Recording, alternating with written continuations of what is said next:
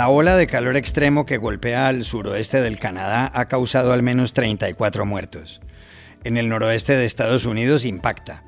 El presidente Joe Biden dijo ayer en Wisconsin que parece increíble que en Portland, en el estado de Oregon, los termómetros hayan marcado 116 grados Fahrenheit, 46,6 grados Celsius.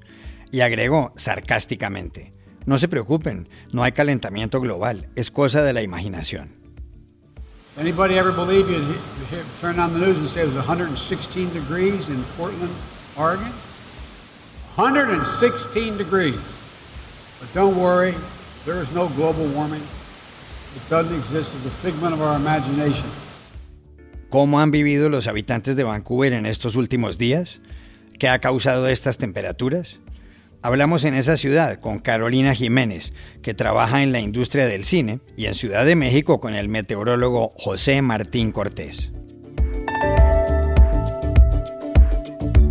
En Argentina sigue la controversia sobre la medida del gobierno por la cual solo pueden aterrizar diariamente en vuelos procedentes del exterior 600 pasajeros como máximo. El objetivo es impedir la llegada de la variante Delta del coronavirus. Hay miles de viajeros afectados. ¿Sirve esta disposición para frenar la pandemia? Contactamos en Buenos Aires al doctor en salud pública Agustín Chaponi. En Estados Unidos continúa el drama de los miles de padres que fueron separados de sus hijos tras cruzar ilegalmente la frontera desde México. La Radio Nacional Pública estadounidense, NPR, acaba de hacer un reportaje sobre uno de estos 5.500 casos. Es el de los salvadoreños Melvin y su hijo Néstor, que lograron volver a encontrarse. La periodista Lily Quiroz de NPR nos dio los detalles de esta historia impactante. Hola. Bienvenidos a El Washington Post. Soy Juan Carlos Iragorri, desde Madrid. Soy Dori Toribio, desde Washington, D.C. Soy Jorge Espinosa, desde Bogotá. Es miércoles 30 de junio. Se acabó el primer semestre de este año. Y esto es todo lo que usted debería saber hoy.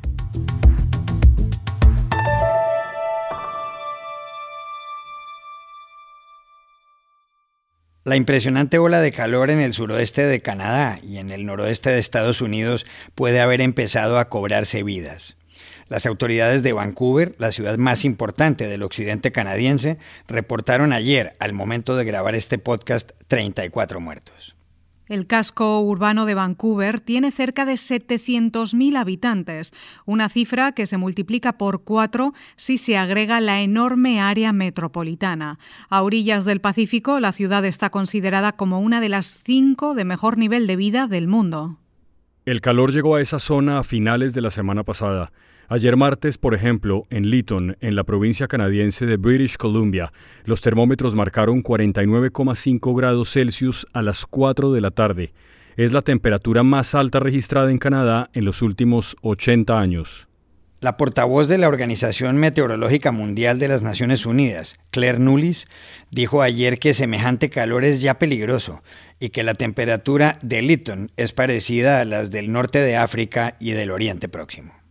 ¿Cómo se han vivido estas horas en Vancouver? Contactamos ayer a Carolina Jiménez, profesional de efectos visuales para películas tan famosas como Joker, a la ciudad también la llaman la Hollywood del Norte, y le preguntamos si no ayuda el aire acondicionado. No, no tenemos aire acondicionado porque, bueno, como sabes, Canadá en general es más fría que cálida, lógicamente, y esta esquina de Canadá es la esquina más templada de todo Canadá, de Vancouver, porque estamos muy al sur y estamos pegaditos a Estados Unidos, así que somos los que menos frío pasamos, pero calor, nunca hemos pasado este calor. Las casas están mucho más acondicionadas para el frío que para el calor, en general en Canadá y más aquí. Las oficinas y los, y los establecimientos, todo eso sí, sí, obviamente están acondicionados, pero las casas en general no, y como ahora estamos trabajando desde casa todos, pues achicharraos. Y parece ser que a partir de mañana las cosas empiezan a, refrescar un poco más. A ver si es verdad, a ver si es verdad. Parece ser que va a ser solamente unos días, pero las autoridades advierten de que va a ser en general un verano de olas de calor que van a ir, de las que van y vienen, así que a ver, a ver qué tal. Los fallecimientos anunciados en Vancouver preocupan mucho a las autoridades. La cifra puede aumentar. También inquietan en estados de Estados Unidos como Washington y Oregon, en una de cuyas ciudades, Portland, las temperaturas se han disparado. ¿Qué ha producido este fenómeno climático, que según Claire Nulis de la ONU es similar a una olla a presión? Para entenderlo, llamamos al meteorólogo mexicano José Martín Cortés, licenciado en Ciencias Atmosféricas. Durante los veranos es común, por supuesto, que se sienta bastante calor. El aire tropical domina gran parte de Europa, de Asia, de Estados Unidos, Norteamérica, a fin de cuentas, mientras que el aire polar está más al norte. Esto está eh, separado debido a la corriente en chorro. La posición de este jet stream es lo que está modulando o generalmente modula las temperaturas. A través de esta corriente en chorro también se mueven los aviones justamente de Norteamérica hacia Europa y es lo que favorece que en algunos casos vayan a mayor velocidad. Pero en esta ocasión, esta corriente en chorro está ondulada, ya no está de una forma horizontal completamente y este cambio en la trayectoria de esta corriente en chorro es lo que está favoreciendo que el calor se haya quedado aturado, por llamarle de alguna forma, al suroeste de Canadá y el noroeste de Estados Unidos. En esos sectores se tuvo esta advección o el ingreso de aire cálido, ahora atrapado, y por efectos locales de las montañas en la región está favoreciendo que cada vez se caliente más y más el aire en esos sectores.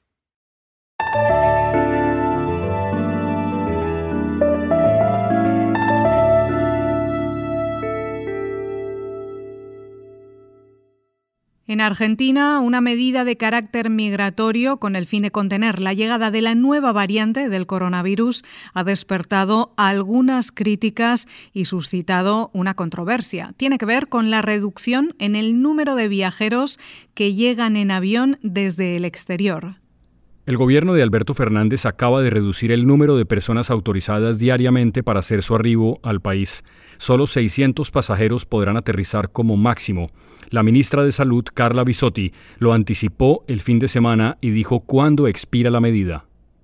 Lo que se va a definir ahora y, por este motivo en relación a minimizar el riesgo o retrasar lo más posible, como se viene logrando hasta ahora, el ingreso de la variante Delta, que ya está circulando en más de 70 países del mundo.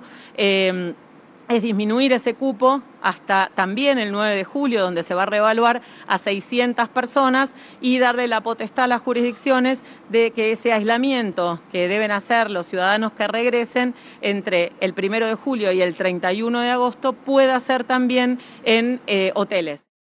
Según el gobierno, esta disposición se ha adoptado porque solo 4 de cada 10 personas que llegan al país cumplen los días de aislamiento que se les exige pero la decisión ha sido criticada especialmente por la Asociación de Transporte Aéreo Internacional, la IATA.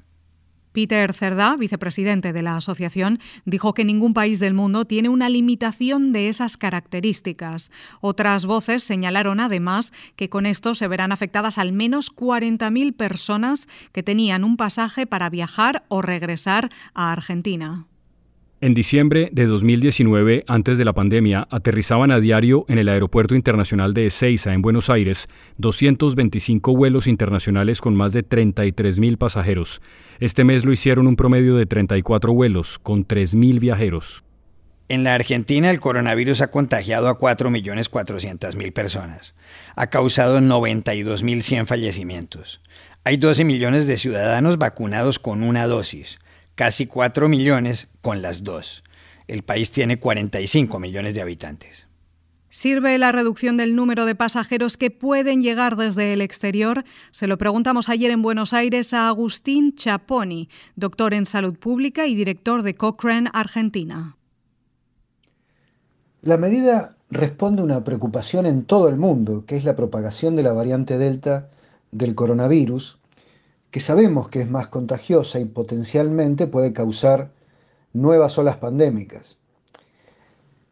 El caso es que en la Argentina la proporción con una vacunación completa es por ahora baja y en estos casos una sola dosis protege poco contra esta variante. En este sentido, considerando esto, me parece bien restringir los viajes, especialmente los turísticos, ya que las medidas de detección y aislamiento, aunque se hagan y se están haciendo, tienen limitaciones en todo el mundo y esta variante puede filtrar. La verdad que toda la sociedad ha sufrido y sigue sufriendo mucho por la pandemia y justo ahora que estamos viendo la luz al final del túnel con una masiva campaña que se ha acelerado muchísimo con la llegada de las vacunas en cumplimiento de los contratos, la verdad es que bien vale la pena esperar un par de meses más a, que una proporción mayor de argentinos alcance la vacunación completa. Creo que en este sentido privilegiar la salud o el bien común por algún derecho individual que es al de viajar y de esparcimiento, me parece que por ahora, por este periodo hasta la mayor vacunación, se justifica.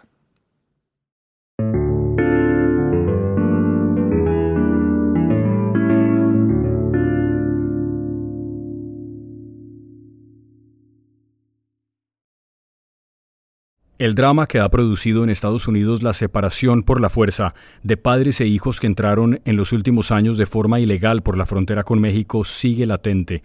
Es consecuencia de la política de tolerancia cero implantada por el gobierno de Donald Trump. Hace pocos días, la Radio Nacional Pública de Estados Unidos, NPR, por sus siglas en inglés, hizo un reportaje sobre una de estas historias. Es la de Melvin, de 33 años, y su hijo Néstor, de 14. Todo empezó en 2018 en El Salvador, que es su país. Melvin trabajaba entonces para una empresa estatal. Su esposa estaba embarazada de su tercer hijo y las pandillas, las llamadas maras, amenazaban con llevarse a Néstor. Por esa razón, Melvin decidió huir con su hijo a Estados Unidos. La travesía de unos 2.000 kilómetros fue durísima. En zonas fronterizas los extorsionaron. A ratos viajaban en balsa, a veces en automóvil, en ocasiones a pie. Con frecuencia, ante el agotamiento de Néstor, Melvin debía cargarlo en la espalda o llevarlo en sus brazos. El 5 de junio, cuando cruzaron el Río Grande y entraron a Estados Unidos, pensaron que iban a tener mejor suerte, pero no. En Texas pidieron asilo, fueron separados. A Néstor se lo llevaron en una camioneta con otros niños.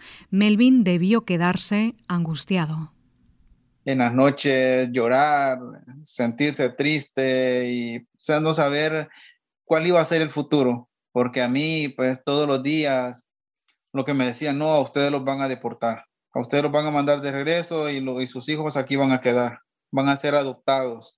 Y yo les decía, no, ¿cómo me van a quitar a mi hijo? Es mi hijo, es mío, no, no, no pueden, o sea, no pueden.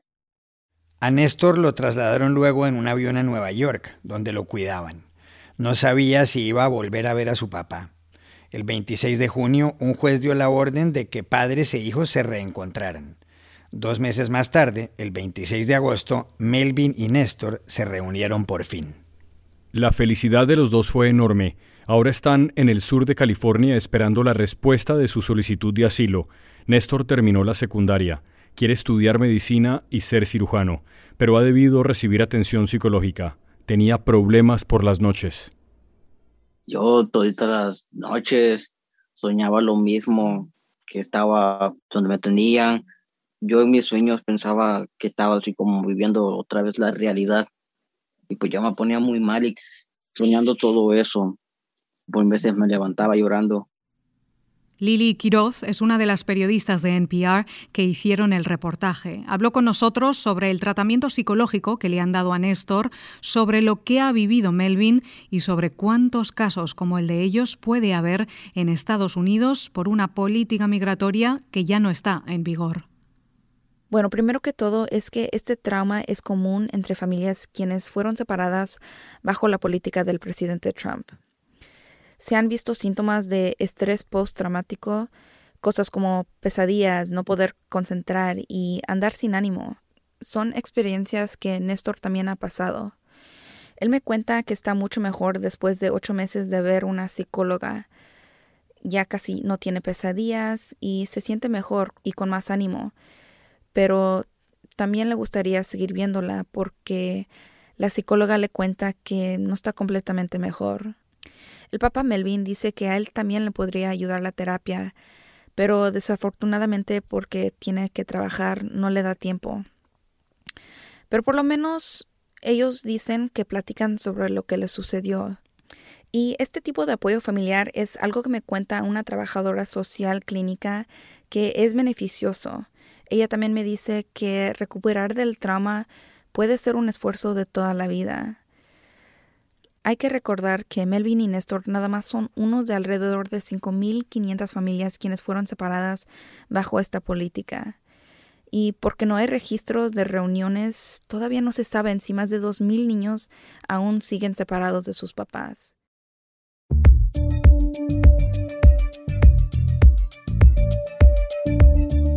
Y estas son otras cosas que usted también debería saber hoy. El presidente de Estados Unidos, Joe Biden, viaja mañana a Surfside, en Florida, para reunirse con las familias afectadas por el colapso el jueves del edificio Champlain Towers South.